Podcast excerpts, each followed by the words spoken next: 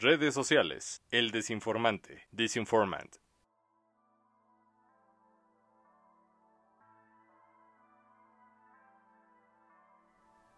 Hoy, todos especulamos sobre el origen de esta pandemia. Que si se creó en el laboratorio P4 de Wuhan, que se marinó en una sopa de murciélago, o que a un dragón se le antojó chingarse un pangolín, y el pangolín fue el que nos terminó chingando. O tal vez las fuerzas oscuras, el poder tras el poder, imponiendo una cuarentena para mantenernos en engorda y así alimentar a la próxima invasión alienígena. Mejor aún, es el reseteo económico del nuevo orden mundial. Como sea, la única conspiración que está a simple vista eres tú. Sí, tú, conspirador, exactamente así. El toser o estornudar sin cubrirse, no tener medidas de higiene y no quedarse en casa es conspirar, atentar contra la vida de otro mexicano porque nos hemos convertido en la mezcla perfecta de soberbia, ignorancia e indiferencia. Y esto es más peligroso y contagioso que cualquier virus. Seamos claros. Podemos responsabilizar al sistema. Pero ¿qué pasa cuando todos somos parte del sistema? Tenemos un presidente que ha hecho de su gobierno y de esta crisis un interludio mágico cómico musical donde seguimos esperando a que reaccione y empiece a hacer su trabajo. Lo rescatable de todo esto es que él no tiene la culpa, porque no llegó a la presidencia solito. Allí lo pusimos hasta donde sabemos la mayoría de los mexicanos. Si esta pandemia le cayó como anillo al dedo, se debe a que la recesión económica ya estaba cantada desde el gobierno pasado, así nadie le podrá lanzar la culpa al bateador en turno. Aquí es donde encaja nuestra soberbia porque somos un pueblo acostumbrado a buscar culpables y no soluciones. Estamos tomando a la ligera lo que está pasando en el mundo entero, debido al exceso de información carente de contenido, porque nos han acostumbrado a eso, a consumir el exagerado amarillismo y entretenimiento basura todos los días.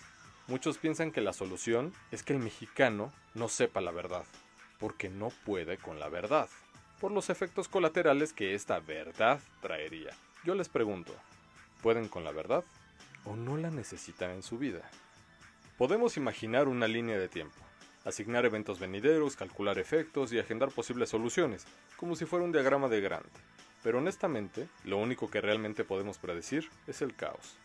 Caos al que nos estamos dirigiendo los mexicanos, que estamos acostumbrados a hacer todo en el último momento. No quieren que entremos en pánico, pero cuando sea hora de entrar en pánico, no habrá tiempo ni para eso. El virus genera una infección respiratoria aguda. En algunos casos puede evolucionar a neumonía atípica. La mayoría tenemos la idea de que nomás es un pinche gripón. Por eso todos hacen fiestas, salen a la calle sin protección, ¿a quién le importa? Publicaciones científicas recientes evidencian que este virus ataca las proteínas que conforman la hemoglobina, la mayoría de los mortales solo sabemos que la hemoglobina es eh, la que le da la pigmentación roja a la sangre. Esta hemoglobina es la célula sanguínea encargada de la transportación de oxígeno y CO2 en el intercambio de gases que se lleva a cabo en los pulmones.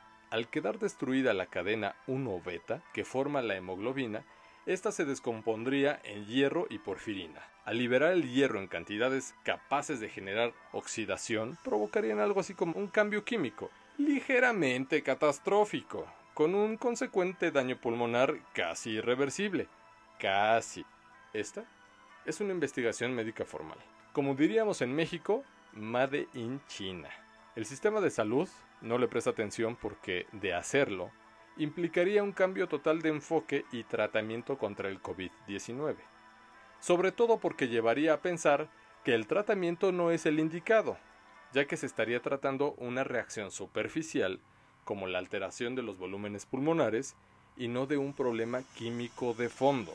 Esta reacción genera a nivel pulmonar una actividad inflamatoria intensa, debido a la retención de dióxido de carbono, cuando los médicos observan esto en una radiografía, le llaman imagen de cristal despulido o esmerilado. En términos coloquiales, no ven más que ni madres. Traducción. El paciente con COVID-19 fallece por inhibición de oxígeno a nivel celular. Celular. Se intoxica y degrada con su propio dióxido de carbono. Supongamos que la deficiencia de oxígeno está presente, y la medida inmediata de atención es conectar al paciente a un respirador artificial que le suministrará oxígeno. Pero, ¿de qué sirve el oxígeno si la misma sangre no lo lleva a ningún órgano? Interesante, ¿no? Básico. Sin oxígeno no hay vida. Tal vez por eso el agotamiento, dolor de cabeza, sofocación. Yo no lo sé, no soy médico, soy comunicador. Pero lo que sí sé es que tú no deberías de interesarte por cuántos muertos existen o miles de infectados llevamos en estas Olimpiadas siniestras. Eso es morbosamente asqueroso. Estás en tu derecho de pensar y creer lo que quieras. De hecho, no estoy diciendo que el primo de un amigo me lo confió. Investiga, lee, aprende. Pero recuerda, a nadie le gusta hacer dos veces el mismo trabajo y aceptar que se equivocó. La Susana esta de la distancia fue inventada gracias a que el gobierno federal agotó sus recursos intelectuales. Sí, ya sé, es por decir algo. Para pedirte que de favor te quedes en casa. No tienen forma de decirnos, el sistema de salud se va a colapsar si salen de casa. Se va a colapsar. Otra vez. No se puede colapsar para arriba. Ya está colapsado desde hace sexenios. Así como no había medicamentos hace tres meses, tampoco quimioterapias hace cuatro meses, ni cirugías hace dos años. O radiografías. Ya ni hablar de jabón o de papel higiénico en los baños, eso prácticamente es un mito. Por esa razón, te debes de quedar en casa. ¿Y tú, amigo médico? Ponte chingón. Es tu oportunidad, no la vayas a cagar. Has sido el villano muchos años, entre negligencias, burocracia y tu arrogancia. Las vacas sagradas de tu institución te han dejado este legado obsceno y asqueroso. Herencia maldita que se ganaron a pulso. Y hoy se preguntan por qué las personas los atacan. ¿Qué los ha llevado a actuar como animales? ¿Por qué nos ofenden? Y es que es eso, es justamente eso, el trato de animales que hemos recibido en el servicio de salud en México. Si antes de la pandemia era casi imposible recibir informes médicos coherentes y profesionales, después de esperar más de 16 horas para solo escuchar. Su paciente está delicado pero estable, una y otra vez, todos los días. Y hoy en esta crisis ya es prácticamente imposible recibir informes.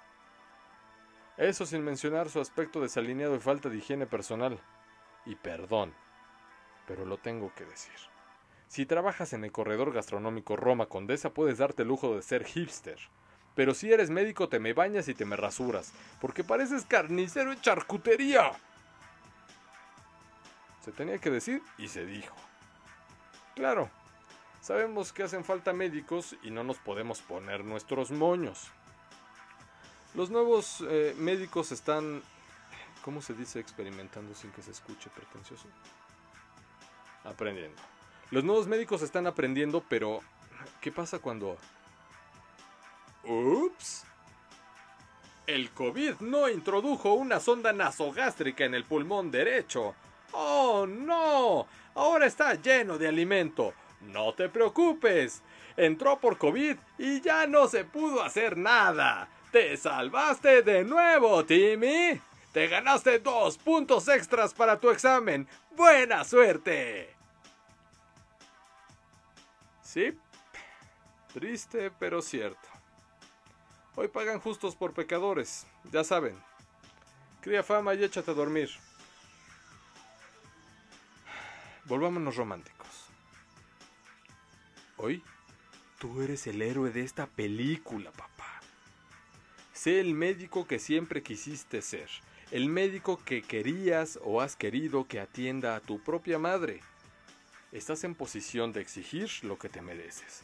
Para empezar, insumos para tu propia protección los cuales estoy bien seguro que no se podrán comprar con el aguinaldo que por derecho le corresponde al trabajador, pero tal vez sí con el salario de diputados, senadores, ministros, jueces, empresarios, ya han recibido mucho, han vivido mucho de lo que trabajamos para ellos. La historia del mexicano es clara. Prácticamente hemos superado cualquier tragedia y enfermedad, menos la peste política. y tal vez sea tiempo de empezar a vacunarnos contra estos parásitos. Hoy ya estás al tanto. Si sales y te infectas, te mueres. O no, ¿a quién le importa? Pero mejor quédate en casa. Por aquello de la invasión extraterrestre. ¿Quién sabe?